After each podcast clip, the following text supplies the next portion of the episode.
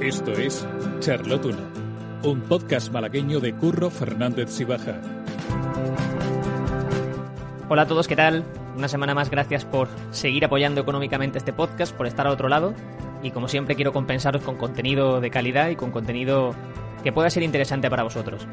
Quiero aclarar que si estás escuchando esto y no has pagado por este contenido, lo estás haciendo porque en la plataforma en la que lo estés oyendo te deja oír un fragmento, pero que si quieres escuchar la entrevista completa vas a tener que, abonar esa cantidad, que es desde 1,50 euros al mes, para, para, escuchar este contenido completo y otras muchas entrevistas exclusivas, como son el caso de Wonder Reds, el español más joven en haber estado en todos los países del mundo, o el de Ger, la estrella de Instagram y ahora en YouTube también. Así que si quieres hacerlo, ya sabes, puedes hacerlo en iBox directamente, en el botón apoyar, y es muy sencillo. Hoy vamos a hablar con José Antonio Brezledo, que es uno de esos personajes visibles detrás de las cámaras, detrás de los micrófonos, pero no suele estar delante. José Antonio Brezledo es el creador de Órbita Laica y de algunos de mis podcasts favoritos, como El Gran Apagón o Guerra 3. Además escribe libros y no deja de crear contenido, que es algo que a mí me apasiona, así que creo que es un personaje muy interesante para descubrir y para pasar un rato hablando con él. No me enrollo mucho más y os dejo la charla que tuvimos. José, ¿qué tal? ¿Cómo estás? Muy buenas, muy bien. Encantado de estar aquí. Te he robado de primera a la primera hora de la mañana para charlar este ratito. Espero que no te haya molestado mucho. Nada, no te preocupes. De hecho, mira, fíjate, lo único que tenía que hacer ahora por la mañana, aparte de trabajar, era, eh, era ir al banco y he ido completamente ajeno a la situación mundial y me he encontrado con que no podía entrar sin cita previa, claro, así que me sobra tiempo. Es cierto, es cierto. Estamos grabando esto en, martes, que acaba de entrar, eh, por lo menos en Andalucía, sobre todo, unas restricciones mucho más, mucho más restrictivas, pero bueno, eh, estamos... Aquí en, en, Euskadi ya las llevamos una semana, sí, sin bares ni nada. Sí, sí, aquí en Andalucía ahora mismo estamos pasando un poquito peor que ayer, pero bueno, eh, todo sea por mejorar. Antes de nada, has dicho ya que eres de Euskadi, pero bueno, ¿de dónde eres? ¿Dónde empiezas tú? ¿Dónde naces? Yo soy, yo soy de Euskadi, yo soy de Bilbao y empiezo aquí. Yo estudié en la Universidad del País Vasco, estudié publicidad, una carrera completamente absurda eh, que carece por completo de sentido. Era como cuando tenías, no te daba la nota para hacer comunicación audiovisual, pero tenías demasiada nota para hacer periodismo, ¿no? Entonces eh, implementaron esa carrera ridícula eh, que se llama publicidad, que a día de hoy no sé muy bien lo que aprendí en ella y que puedo decir que no me ha servido, bueno, no, sí es cierto que me ha servido para el futuro porque conocía gente con la que ahora trabajo, de hecho, pero bueno, Supongo que para eso sirve la universidad, ¿no? Según los mangas, sirve para eso, para conocer gente. Me sorprendió que eso, que no hicieras periodismo, porque al fin y al cabo lo que haces es escribir, crear contenido, y es cierto que a nivel de publicidad te vendrá muy bien ese, conocimiento, sea mucho o poco, pero me sorprendió que no hicieras periodismo. Sí, a mí me sorprende también. Yo, de hecho, siempre corrijo, ¿no? Cuando alguien me, me, llama periodista, yo le corrijo porque yo siento respeto, aunque parezca mentira, respeto, siento respeto hacia los periodistas, pero lo que yo hago es, yo no lo considero periodismo, yo hago humor o piezas de opinión, que bueno, para mí no es, no es periodismo eso. Hablamos de que eres creador, que lo haces en un montón de formatos, que has hecho dos de mis podcasts favoritos, pero favoritísimos, vaya. Has escrito libros, has hecho una serie que se ha emitido en este mismo 2020, que ahora hablaremos sobre ese tema. Pero, mm. ¿cómo, hasta ese éxito en el que llegas ahora, qué has hecho antes? ¿Cuáles son tus comienzos? Pues eh, bueno, yo no sé si tengo éxito. sí tengo éxito porque vivo de esto, lo cual es un, es un lujazo, está clarísimo, ¿no? De hecho, puedo estar esta mañana tranquilamente charlando contigo, ¿no? Si tú si estabas, estuviese en una oficina, seguramente no podríamos hacerlo. Eh, pues yo empecé, yo empecé con el Terrat, la productora de Andreu Buenafuente. Tuve mucha suerte porque en cuanto me licencié, al, al poco, a los meses, el Terrat hizo un programa en, en el País Vasco. Hizo un, quería hacer un show, un show como el de Andreu Buenafuente en, en la televisión pública vasca, en ETV. E hicieron pruebas de guion. Y yo hice una prueba y que era, consistía básicamente en escribir un monólogo y unos sketches y tal, y me contrataron. Y así empecé en la tele. De hecho, yo no pensaba trabajar en la tele. O sea, en mis planes no estaban trabajar en la tele, ¿no? Yo quería escribir, pero no sabía muy bien dónde. Y así entré en la tele y, de la tele no he salido. He hecho otras cosas, pero llevo no sé cuántos ya, 20 años trabajando en televisión. ¿Cómo empiezas tú a escribir? Porque yo supongo que en un inicio, o te lo digo a nivel personal, te tiene que dar mucho reparo enseñar tus textos, te tiene que dar mucho reparo tener seguridad en, lo que estás escribiendo, en lo que estás creando. ¿Dónde encuentras tú esa seguridad o cómo lo, cómo lo, llevas a cabo? Bueno, yo seguridad sigo sin tener. ¿eh? Yo eh, veo, los programas que hago, me dan vergüenza y cada vez que le doy una, una, una, novela a mi editor, ahora estoy acabando mi tercera novela para Planeta, cada vez que se la mando le pido perdón por robarle el tiempo. Yo sigo, sigo sin tener ninguna seguridad. Lo que pasa es que obviamente si te quieres dedicar a esto, pues tienes que tener eh, una mínima seguridad, mínima, aunque sea básica, para, para dejar volar las cosas que haces, ¿no? Eh, Daniel Klaus, un historietista, un autor de cómic estadounidense, dice que lo mejor del arte es que el ridículo de hoy se olvida mañana. Y es un poco, yo intento no ver las cosas que he hecho en el pasado ni releerlas porque sé fehacientemente que me, tiraría por la ventana. ¿Y lo compartes, sobre todo en, cuanto a tus inicios, lo compartías con familia, con amigos o lo intentas compartir con otros profesionales? ¿Cómo, lo, cómo, te lo mínimo, posible lo mínimo posible. Yo, mis figuras de autoridad eran las, las, que realmente eran figuras de autoridad, mis jefes o mi, por ejemplo, la, la, novela, las novelas que he escrito, mi primer lector ha sido en, de las dos anteriores, siempre mi primer lector ha sido el editor. En esta he hecho una excepción, se le ha pasado a un par de personas porque es una novela de intriga y quería ver sobre todo si, si funcionaba, si alguien era, bueno, si alguien, si se notaban los mecanismos, digámoslo así, ¿no? Entonces, antes de llegar al editor quería pasárselo a un par de personas a ver si decían en la página 14 ya sé cómo va a acabar, ¿no?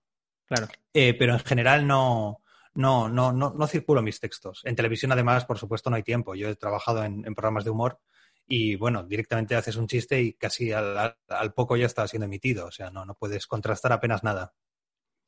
¿Cómo es tu rutina creando a día de hoy? Eh, ¿Tienes una hora eh, fijada para escribir o una hora fijada para crear contenido? ¿Cómo lo gestionas? Sí, tengo una hora fijada, pero no tanto por las musas como porque tengo un hijo. Entonces, eh, tengo que encajar con, su horario, me tengo que moldar a él, ¿no? pero vamos, yo trabajo, trabajo desde que dejo al niño hasta aproximadamente, desde que lo dejo en la guardería, quiero decir, hasta aproximadamente a las 7 de la tarde, aproximadamente. Y claro, eh, eh, reparto mi tiempo entre las cosas que tengo que hacer, fundamentalmente televisión para el grupo Media Pro, pero luego también estoy con una novela, ahora estoy con un nuevo podcast para Podium, el tercero ya, bueno, pues las demás cosas que hago. Algunos días tengo que entregar artículos de opinión al diario público, otros a Radio Euskadi, bueno, voy, alternando. Eso es lo bueno, ¿no? Que en cuanto me aburro de un medio, digamos, pues lo paro un momento y me pongo con otra cosa. Y a eso no te, no te o sea, sabes perfectamente diversificar eh, tus funciones en cada medio. Hay días en que sí acabas con la cabeza como un bombo, eh, porque igual tienes que entregar una escaleta de televisión, un capítulo de lo que sea, y luego y tienes que hacer una columna de opinión, mm, que los temas los elijo yo, pero igual tengo que buscar algo de información, entonces sí que acabas eh, un poco colapsado, ¿no? Estás siguiendo una distopía futurista, al mismo tiempo estás mirando las declaraciones de Donald Trump para no sé qué, bueno, acabas un poco loco, pero bueno, es lo que me gusta, vamos, no lo cambiaría por nada. Hace un segundo estabas hablando de las musas, de esa inspiración que tiene que venirte, pero eh, no sé si a ti te pasa también que por la noche funcionan mejor, porque de hecho en tu primera novela, en Esto no es una historia de amor, hay una frase que me encantó, que dices que hay cosas que solo pasan por la noche, que solo ocurren por la noche. Y, no sé si a ti te pasa también, tienes esa, esa magia eh, con la... Yo antes, yo con la noche tengo una relación rara. Mira, yo antes escribía muchísimo por la noche. Antes digo, antes de ser padre y cuando era más joven. Escribía mucho por la noche. Luego lo fui dejando poco a poco. Empecé a escribir cada vez menos. Cuando llegó el niño, dejé de escribir por la noche por completo. Ahora mismo no escribo nada por la noche. Y lo que hago es leo. Pero me pasa una cosa muy curiosa. Yo leo un par de horas todas las noches. En cuanto el niño se mete en la cama, leo.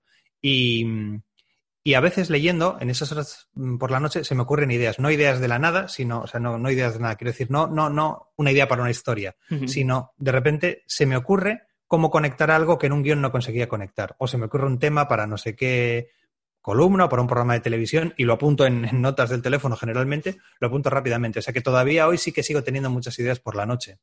Algo hay, desde luego, en la noche cómo es ese momento en el que se te ocurre una idea hasta que llega al público. Te hablo cuando es contenido creado propio por ti, una idea para un podcast, una idea para un libro. ¿Cómo es ese proceso en el que tú te marcas? Hombre, depende mucho del, medio que sea. Por ejemplo, si es una novela, yo lo que a, los, vamos a llamarlos clientes, ¿bien? Si es eh, en el caso de una novela, pues la editorial Planeta, mi editor en Planeta, o si es un podcast, el eh, MediaPro, la, la directora de MediaPro, María Jesús Espinosa, lo que hago es intento presentarles ideas con un cierto desarrollo, con a veces incluso demasiado desarrollo. Eh, yo tengo una idea y la voy trabajando y hasta que no tengo al menos 20 páginas de desarrollo, o sea, de una sinopsis mm, larga, no presento nada. Por ejemplo, a, Planeta la última novela les presenté una sinopsis, no sé, de 14, 15 páginas, muy larga. Y, el nuevo podcast eh, con el nuevo podcast fue algo peculiar, porque se lo conté a, María Jesús por, mensaje, le dije, se me ha ocurrido contar esto. Y ella me dijo, guau, suena muy bien. Lo desarrollé en, no sé, serían 12, 13 páginas, se lo envié y ya me dio luz verde para escribirlo. Yo voy haciendo muy paso a paso, digamos, muy paso a paso. Es mucho más trabajoso de lo que parece trabajar en diversos formatos Y bueno, no es la primera vez que tú y yo hablamos, hablamos hace unos años cuando yo estaba trabajando en, en, la radio. Y me sorprendió mucho que me contabas que cuando estabas desarrollando el guion del Gran Apagón, que es el podcast que seguramente todo el mundo conoce, tuviste que documentarte de muchísimas fuentes para saber simplemente, por ejemplo, que qué pasaría si hay un apagón eléctrico en todo el mundo. O sea, qué consecuencias tendría pues, en centrales nucleares, en una cárcel, en un montón de, situaciones. O sea, quiero que me, que, me hables sobre ese tema, sobre cómo te documentas pues, para un podcast, cómo te documentas para un libro, que, son formatos muy distintos y que tienes que tener muchas cosas distintas en cuenta.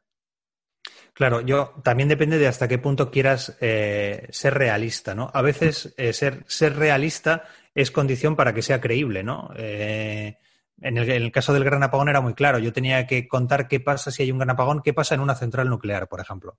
Era un capítulo, era una escena breve, no sé, serían seis, siete minutos, en el que había una llamada de teléfono y dos personas tenían una conversación sobre que había dos personas, dos trabajadores, los directores de la central, directora era ella, eh, hablaban sobre lo que había pasado y qué había que hacer. Claro, yo podía inventarme eso completamente, pero sonaría muy raro. Obviamente, eh, la gente detectaría inmediatamente que hay un tío ahí inventándose lo que están mm. diciendo esos muñecos, ¿no? Así que lo que hice fue directamente hablar con gente que trabajaba en el sector nuclear, gente que trabajaba en centrales que yo conozco por eh, mi, mi, faceta de divulgador científico, de creador y director de Orbita Laica y de otros programas, y les pregunté, oye, si esto pasara, ¿qué ocurriría? Y la respuesta general es, nada, no te preocupes, está todo controlado. Y dije, perfecto, no me vale. Vamos a ponernos en el peor de los casos. ¿Qué pasaría? Eso es. Y entonces directamente un, un, chico muy majo de una organización que se llama Jóvenes Nucleares, que son eh, eh, físicos nucleares jóvenes que divulgan estos asuntos, eh, prácticamente me dio como un diálogo, prácticamente. Me dijo, mira, estas son las frases como se dicen, ¿no? Y ahora no, recuerdo las frases, pero obviamente, claro, al leerlas, eso suena a verdad, desde luego. Entonces, muchas veces lo hago así. Ahora, con la nueva novela, por ejemplo, que hay un, un, lingüista, eh, lo que he hecho es, un lingüista que es el protagonista, lo que he hecho es leer muchos libros de lingüística y hablar con varios lingüistas para ver cosas suyas propias del oficio para introducirlas. Al final es la forma más, más sencilla. Hablar con gente, preguntarles y, en general la gente está encantada y responde y colabora. Me estás guiando muy bien la conversación tú solo porque quería hablarte ahora de, de Orbita Laica. Enhorabuena por el programa de ayer, de hecho, que estuvo muy chulo. Eh, una temática forense y, muy interesante, la verdad, como siempre. Pero supongo que un programa de divulgación científica, aunque sea una cadena, una cadena eh, pública, no tiene que ser difícil, eh, no tiene que ser fácil, perdón, vender esa idea. No sé si fuiste a otras productoras, fuiste a otras cadenas o directamente hubo un sí desde el principio. Eh, es complicado. No, no, solo no es fácil, es milagroso vender algo de ciencia en España. Eh, Laika salió porque se juntaron muchísimos factores. Yo había hecho un programa de divulgación científica en Euskal Televista, Escépticos, que era pues una especie de difusor del pensamiento escéptico, ¿no? Cada programa se dedicaba a un tema, los ovnis, eh, la astrología, eh, la, sanación milagrosa, ¿no? Y lo, desmontábamos a través de entrevistas con científicos, de pequeños experimentos, de secuencias de animación, tenía un tono cómico. A raíz de eso, me llama la 2 y me empezamos a hablar de la posibilidad de, crear un programa de ciencia. Yo tenía una idea que era eh, hacer un late night de ciencia, un programa de estos nocturnos con un cómico presentador donde el contenido fuese eh, divulgación científica. ¿no? Eh, yo conocí a Ángel Martín, un amigo, y entonces allá que fuimos con él les pareció muy, muy, buena idea y así montamos aquel primer Orbital Laica, que era un programa de divulgación con formato de late night, con un invitado, con un presentador cómico. Eso ha ido derivando al, al actual formato de Orbital Laica y ahora sigo siendo el director de contenidos, ya no dirijo el programa porque no me da la vida, pero soy director de contenidos. Y, ahora se ha quedado en un programa más, un, science show, que lo llamarían los yankees, ¿no? Un programa donde no hay, no hay invitados, no hay humor, se habla de ciencia en un tono coloquial y para todos los públicos. Y te decía que, de hecho, la prueba de que es muy difícil eh, vender un programa de divulgación científica es que yo llevo años y años y años, desde antes del primer Laica, intentando vender otro, intentando hacer más programas de divulgación científica y no hay manera. Y no digamos ya en las privadas. Claro, en las privadas eh, yo he tenido reuniones en todas las privadas e incluso con programas de divulgación científica que podríamos llamar muy soft, muy tipo pues estos eh, de estos canales Discovery y tal que la divulgación científica solamente es la cuarta capa, ¿no? Encima hay muchas capas, nada, ni con esas. Quiero que hablemos ahora de, de los inicios, de cuando estás empezando a escribir eh, quiero que le des un consejo a, bueno, incluso a mí también o a toda esa gente que empieza a escribir o que quiere crear contenido como haces tú, pero no quiero que sea el típico consejo de esfuerzo y pasión. O sea, quiero que de verdad me digas, oye, pues de verdad que yo considero que este libro, este curso, esta ponencia de esta persona, de verdad creo que merece la pena mucho. ¿O debéis tener en cuenta esto? Vale. Es complicado, ¿eh? sí, sí, lo supongo, lo supongo. Algo, realmente original es complicado. Yo, fíjate, te diré, y esto va a parecer una obviedad, pero em, creo que es muy importante la relación. Creo que una de las claves fundamentales es intentar no ser gilipollas. Y a, veces es muy complicado. Eh, pero mm, yo en, programas que he estado he fichado a muchos guionistas, he, hecho muchas pruebas de guion para gente, sobre todo de guion, para gente que, se, que entraba, que queríamos contratar.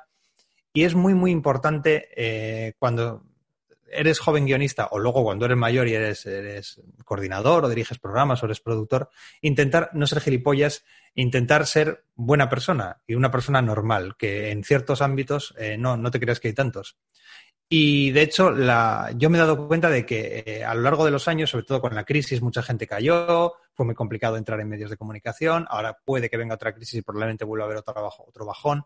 Eh, al final la gente que sobrevive no es necesariamente la más talentosa, aunque parezca sorprendente, sino la más, la, la, buena gente, la gente que es capaz de crear buen ambiente, buen rollo. Y de hecho yo he comprobado con, con el tiempo que muchas de las cosas que mejor salen es por buen ambiente. Y de hecho hay varios programas, no voy a citar, pero hay varios programas ahora mismo, algunos me gustan y otros no en televisión, cuya base es eh, un cierto ambiente familiar. Seguramente algún oyente puede incluso pensar en uno que es muy reconocible, es de hecho el programa de mayor éxito ahora mismo, eh, que la base es, es, eso, crear, crear, un buen ambiente y crear, eh, casi casi te diría contratar a gente, a gente, a buena gente. Guiarse más por eso que por otra cosa. Creo que es un buen consejo nadie es Aaron Sorkin, ¿vale? Aaron Sorkin solo hay uno. Eh, nadie es eh, Scorsese, no va a haber más Scorseses. Eh, y yo entiendo que cuando uno es joven cree que puede devorarse el mundo y hacer absolutas obras maestras y subvertir el orden de las cosas y ser el nuevo Beethoven. prácticamente nadie lo es. Es un caso entre 100.000 millones entonces creo que la humildad es probablemente lo más importante. No tanta humildad como para que, como decías antes, acabes escribiendo cosas guardándolas en el cajón porque te da vergüenza enseñarlas. Em, pero creo que sí que hay que tener humildad en este trabajo. Incluso eh, yo, por ejemplo, he sorprendido con las columnas de opinión, ¿no? Eh, saber que una columna de opinión es exactamente lo que dice, una columna de opinión. Y que tú no estás en la verdad, sobre todo en estos tiempos en los que todo el mundo parece tener razón en, en absolutamente todo. Quiero hablar ahora de Guerra 3. Hemos hablado antes del Gran Apagón. De verdad que no, lo digo por, pelotear, que se queda fatal, pero es verdad que son mis dos pocas favoritos. Creo que son muy, están muy, muy bien hechos. Obviamente también cuestas con, el apoyo de Podium Podcast, de, la serie del Grupo Prisa, pero es cierto que están muy bien hechos. Bueno, y, por poner nombres en concreto, ahí también hay que acreditar a Ana Alonso, que es la directora. Desde luego. Y al, y al realizador Roberto Maján, el diseñador del sonido. Sí, sí, que es el que le da el realismo absoluto a, a todas las piezas. Eso es. Pero quiero preguntarte qué sabemos de la siguiente temporada de Guerra 3. ¿Qué puedes decir? Eh, está ya prácticamente terminada, se escribió hace tiempo, la entregué hace ya bueno, bastantes meses, no, pero unos meses. Lo que pasa es que ha sido, está siendo muy complicado grabar por razones obvias. Eh, eh, bueno, hay uno de los actores vive en Cuba, con lo cual imagínate, los otros viven en Madrid la mayoría, pero no pueden estar más de, me parece que más de uno, me dijo Ana, la directora. O sea, hay que ser que hay que grabar ahora separados en estudio. Bueno, es todo enormemente complicado con, con la pandemia para grabar una serie que tiene tantísimas voces como esta, que la tercera temporada tiene todavía más que las anteriores y en más idiomas. Razón por la cual la directora me quiere matar, por supuesto. Y de la nueva temporada que se estrenará, ya te digo ya, eh, Podium no tardará en anunciar el estreno. Eh, os puedo decir que es la última, que se cierra con, la tercera, que estaba concebida así desde el principio. Además, creo que lo dije en su día cuando se lanzó la primera temporada. Eh, Guerra 3 ya desde el comienzo eran tres temporadas.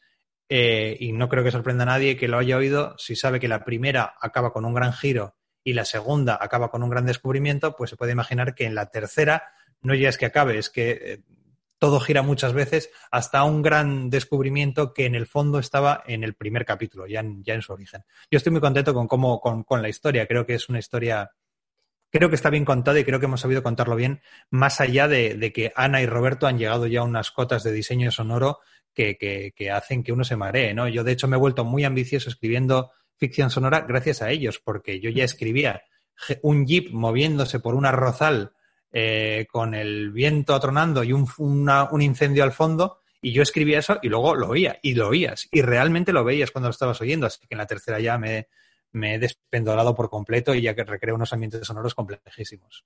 Qué bueno, con muchas ganas. La verdad también te agradezco que, que iniciases esa historia con un final porque muchas veces se echa de menos eso cuando estás leyendo, cuando estás eh, viendo una serie lo que sea. El hecho de que ya tenga un, final cerrado es, de agradecer, la verdad. Sí, e, era una de las, además, eh, fue una de las condiciones desde el principio con esta historia, hasta el punto de que eh, cuando la gente que ha ido dos temporadas oiga la tercera, a lo mejor no lo identifica muy claramente, pero hay, digamos que pues, si, se oyese entera seguida las tres temporadas, se verá que el final está contado ya en la primera, está contado en un diálogo. O sea, es, es, es, creo que funciona muy bien. Ya me lo dirás tú cuando lo hables. No, ya, estoy pensando en ponerme otra vez la primera temporada para ver si saco algo en claro. Eh, en una entrevista leía a Leiva, al cantante, que Sabina era tan bueno porque él era capaz de crear personajes inventados. No tenía que ser necesariamente algo que le hubiese pasado a él. Y Leiva decía que él, él era incapaz. Tú me dices también, o he leído en alguna entrevista, que tus historias, lo que creas, no está relacionado contigo, no tiene nada que ver. ¿Crees que por eso eres mejor creador de contenido, mejor escritor? ¿O crees que al revés, que es una muestra de, que no quieres sacar lo que tienes dentro, las vivencias que has tenido? Hombre, no, que, eso no quiere decir que uno sea mejor en absoluto. De hecho, a mí muchas obras que me gustan son autoficción o autobiográficas, o sea que eso no, no, no, no, creo que sea mejor por, por eso. No, no sé, yo simplemente las historias que se me ocurren no tienen mucho que ver conmigo, más allá de que las escribo yo y entonces obviamente pues hay hay patrones comunes, ¿no? Por ejemplo, siempre hay, en casi todas hay alusiones a la ciencia de algún modo u otro y en ninguna hay alusiones a la religión, por ejemplo. Pues eso obviamente es porque lo he escrito yo y entonces yo pues, no puedo refrenarme y soy así. O siempre hay, incluso en la cosa más dramática, pues hay algún momento de humor, algún momento un poco chorra, pues porque soy así y me salen y no puedo evitarlo, ¿no? Eh, pero no creo que sea mejor una cosa que la otra. Quizás me disfrazo, pues puede ser. Yo desde luego no. Eh, em, en, el único sitio donde he puesto cositas mías es en la primera novela. En esto no es una historia de amor. Pero en la nueva, por ejemplo, no hay absolutamente nada. Es un thriller donde yo intento, he hecho un esfuerzo hmm. por no estar en absoluto, más allá de ser el autor, pero de que es que los personajes hablen por sí mismos y que el narrador sea lo más ajeno a mí posible. Escuché, creo que fue en el programa de, de Buenafuente, cuando te entrevistaron en Leitmotiv, que, decías que esa primera novela, esta no es, esta no es una historia de amor, eh, tú decías que era una novela cómica, una novela irónica. Y yo, de verdad, que me la tomé muy en serio. A lo mejor es que me la leí justo al principio del confinamiento y fue como, eh, ¿sabes? Que estábamos todos un poco, que no sé dónde tenemos la cara y me la tomé muy en serio. Y, de hecho me encantó, la, he recomendado mucho. Y hay una frase que, es que me encanta y, dice, te, la voy a leer literalmente. Dice, el problema es que ni mis ideas ni mis reflexiones se diferencian en nada de las de cualquier otro pobre gilipollas de mi generación. Y a mí esa frase, que creo que es muy cierta, eh, me dio lástima, porque, mm, no sé, ¿tú crees que como sociedad no tenemos la capacidad de compartir de verdad esos miedos que tenemos, esas inseguridades? A ver, eh, yo estoy de acuerdo con, la, con esa frase que dice, que dice ese personaje. Eh, yo creo que sí es cierto que la, mayoría de, nosotros no tenemos pensamientos originales, ni uno en toda nuestra patética existencia. Eso, es, eso creo que es así. Por supuesto que es triste y hay que vivir con ello, pero eh, la genialidad es un don eh, muy raro y tener ideas originales, digo incluso a la hora de vivir, ¿eh? no estoy hablando de, de, la creación, del acto de creación, es muy complicado, muy raro, es muy, muy raro de encontrar y creo que las ideas, digamos, los, el, el, devenir de los tiempos, las ideas que flotan en el aire son en buena medida como generacionales, digamos. Casi toda la gente de 40 años, en el fondo vemos la vida igual porque, en España, porque nos hemos criado igual, hemos consumido lo mismo, seguimos consumiendo más o menos lo mismo. Entonces, creo que es frustrante llegar a esa conclusión, pero yo lo veo así. Sí, creo que en cierto modo, eh, por lo menos hablo a nivel personal, cuando vas creciendo, crees que eres especial, obviamente, porque no, tienes más mm, desarrollado una capacidad de, sociedad y que poco a poco te das cuenta de que eres uno más. Y, eso, eh, en cierto momento, a mí me da incluso pánico. Que no es que quieras ser único ni que quieras ser especial, pero es cierto que, te abruma pensar que, pues eso, que eres uno más. Sí, de hecho, en, las etapas del desarrollo del bebé, ¿no? hay un momento en el que el bebé eh, primero solo entiende el yo luego entiende a su madre como una prolongación del yo, que es una cosa que me fascina. O sea, su madre es parte de tu madre, cuando eres bebé, es parte de ti. O sea, eres, Es, una parte tuya. Luego ya empieza a venir a aparecer los otros, el concepto del otro, y ahí es donde empiezan los problemas. Eh, pero sí, claro, es, hay algo en nuestro cerebro, algo probablemente primigenio, instintivo, que nos hace creer que somos necesariamente especiales, que tenemos autoconciencia y que lo que está en mi cabeza, la voz que resuena en mi cabeza es especial y superior a la de los demás, hasta que un día estás en el metro, miras a tu alrededor y te das cuenta de que toda esa gente tiene voces en su cabeza tan válidas, ingeniosas y al mismo tiempo tan tristes como la tuya. Y que al final te mueres. Tú en ese sentido, si eh, escribes para, bueno, va a sonar muy, muy grandilocuente, pero para perpetuarte, o sea, para quedar para la posteridad, para dejar mm, alguna constancia de que tú has estado aquí? No, yo escribo para. Yo escribo por dos motivos. Primero, porque vivo de ello. Y segundo, porque no se me ocurre una manera mejor de vivir de ello. Seguramente, si encontrase una manera mejor de vivir de ello, dejaría de escribir. O sea, si de repente mi gran pasión fuera plantar tomates, pues seguramente dejaría de escribir y me dedicaría a los tomates. Pero lo que más me gusta ahora mismo es escribir y vivir de escribir me parece un lujazo. Eh, yo no veo a nadie que, disfrute tanto trabajando como yo, más que, más que en mi entorno, la gente que se dedica a lo mismo. ¿eh? Pero bueno, yo veo gente, eh, pues va a la oficina, tiene trabajos muy diversos, incluso investigadores y tal, y yo es que me lo paso muy bien con mi trabajo, disfruto mucho. ¿Hay alguna historia que te falte por contar? Me refiero a alguna que tengas desde hace años y años y no te has atrevido a meterle mano o ya tienes publicado, digamos, lo que en tus inicios tenías en la mente. No, más que historias como tal, que no tengo ninguna por ahí eh, que lleve años queriendo contar, hay géneros o tonos que sí me gustaría tocar que no he tocado. Algunas, algunas, pues por ejemplo, yo llevaba tiempo queriendo escribir algo, algo negro, un thriller, pero no encontraba un tema, no quería hacer una historia corriente más, hasta que un día encontré un tema. Encontré un tema histórico real español y pensé, mira, aquí puede, aquí puede haber una buena historia para meter este, este, este tono que yo, que yo quiero emplear en una historia. Entonces, bueno, yo tengo ideas, tonos, pues que, por ejemplo, de ciencia ficción, el Gran Apagón es ciencia ficción, pero de ciencia ficción, digamos, un poco más hardcore, todavía no he hecho nada. Y sí que me gustaría algún día eh, hacer algo, pero tengo que encontrar una historia, claro. José, no, te quiero molestar mucho más. Eh, si quieres decirme, si se puede decir tanto de qué va a ir esa, novela o qué me puedes decir de esa novela, como de ese nuevo episodio, ese nuevo, perdón, eh, podcast que vas a hacer, te lo voy a agradecer. Lo que puedas decirme, un matiz de cada uno. Del, podcast no puedo decir nada porque es de Podium y hasta que Podium no abra fuego no, no, puedo decir nada, pero no se puede hablar, eso es. Pero lo único que puedo decir es que es eh, ciencia ficción y es ciencia ficción hardcore, no es el gran apagón es muchísimo más ambicioso en el plano incluso intelectual. Eh, eso del podcast. Y de la novela, de momento lo único que puedo decir es que la novela está ya acabada, ¿eh? pero lo único que puedo decir es que es una historia eh, que se basa en algo real que ocurrió en España en 1986 y cuyas consecuencias tienen, resuenan hoy. Por un motivo, algo ocurre que hace que resuene las consecuencias de algo que ocurrió en 1986. Y al destapar esa caja se descubre que debajo, incluso debajo del gobierno español, hay un montón de cosas que nadie quería eh, menear. Por supuesto, nuestro protagonista las va a menear y va a empezar a sacar muchas cosas de ahí. Eh, sé que vives de esto, que vives muy bien y que estás reconocido, pero creo de verdad que a nivel social debería reconocerse más tu, trabajo porque de verdad que yo disfruto mucho con todo lo que haces. Así que tengo muchas ganas de, poder escuchar ese, ese nuevo libro, esa nueva novela y ese, y ese nuevo podcast. Muy bien, muchas gracias. Pues a ver si te gustan. Seguro, seguro que sí. José, mil gracias. A ti. Espero Un abrazo. juntos. Charlotte 1 es un podcast de Curro Fernández Sibaja. Puedes escucharlo en iBox, Spotify y Apple Podcasts.